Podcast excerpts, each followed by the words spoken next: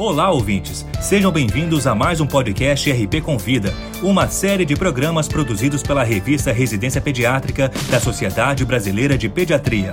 Semanalmente, um tema diferente de interesse dos médicos e demais profissionais de saúde é abordado por especialistas convidados.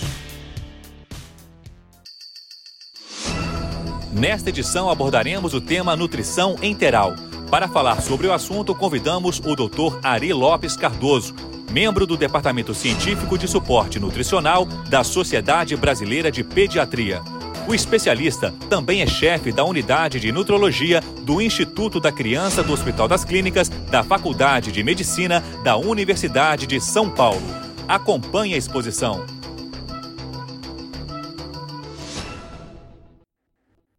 A nutrição integral é um suporte nutricional fundamental para reduzir a mortalidade hospitalar das crianças.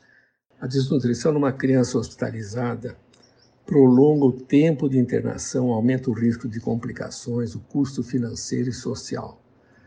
A determinação do tipo de intervenção nutricional vai depender da enfermidade da criança, do quadro clínico, idade, avaliação que se faz do ponto de vista nutricional, risco, capacidade digestiva e absortiva do trato gastrointestinal, a necessidade dela, a possibilidade de ingerir ou não por via oral, hábitos alimentares, custo. Em resumo, a terapia nutricional pode variar, desde um aconselhamento dietético, uso de suplementos, dietas especiais por via oral, e a sonda e até nutrição parenteral.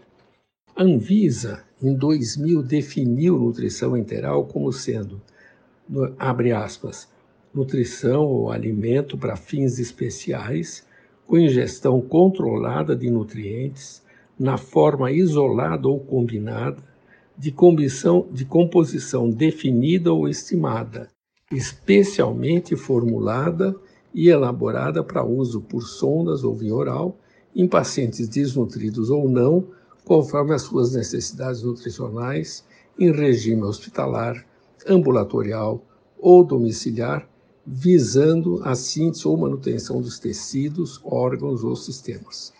Paciente que tem trato gastrointestinal funcionando, a nutrição enteral é sempre a primeira escolha em relação à parenteral.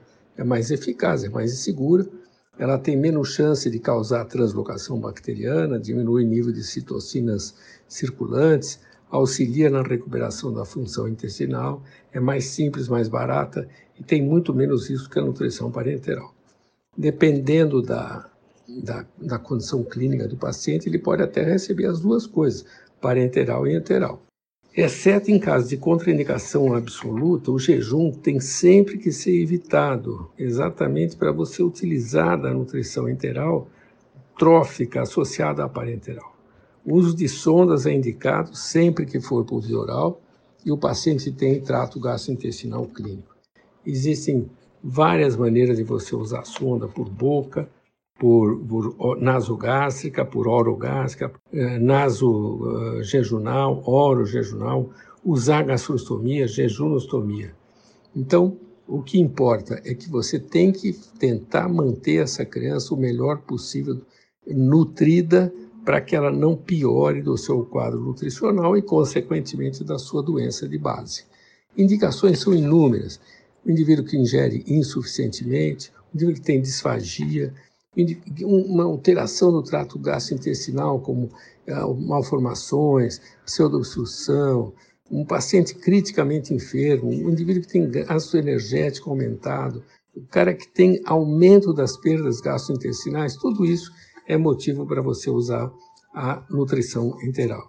E os critérios, o principal que eu acho que todo mundo tem que guardar e aí entra muito o papel do residente, que é ele está ingerindo 60% ou no máximo 80% daquilo que ele precisa, essa criança, olha, você já tem que partir para o suporte. Principalmente se tratando de uma criança menor de um ano, principalmente se esse indivíduo já, tá um, já tem necessidades especiais e ele está, por exemplo, recebendo uma dieta pela mãe que leva mais de quatro horas por dia. Eu gosto de usar e falar para as mães, muitas vezes, que ela vai para casa, ela não tem a bomba de infusão que a gente tem no hospital. mas ela pode pendurar aquele frasquinho de plástico que é baratíssimo ou é dado no posto de saúde para correr a dieta de pendurada, por exemplo, num bambu, tá? Então veja, esse é o tipo da criança que nós no hospital público temos em maior quantidade. Então, esse é um dos aspectos, a gente pode comentar mais coisas posteriormente. Obrigado. Esse foi o Dr. Ari Lopes Cardoso falando sobre nutrição enteral. Para ouvir todos os podcasts, acesse a página da revista Residência Pediátrica na internet. O endereço é residenciapediatrica.com.br barra mídia barra podcast. Residência Pediátrica, a revista do pediatra.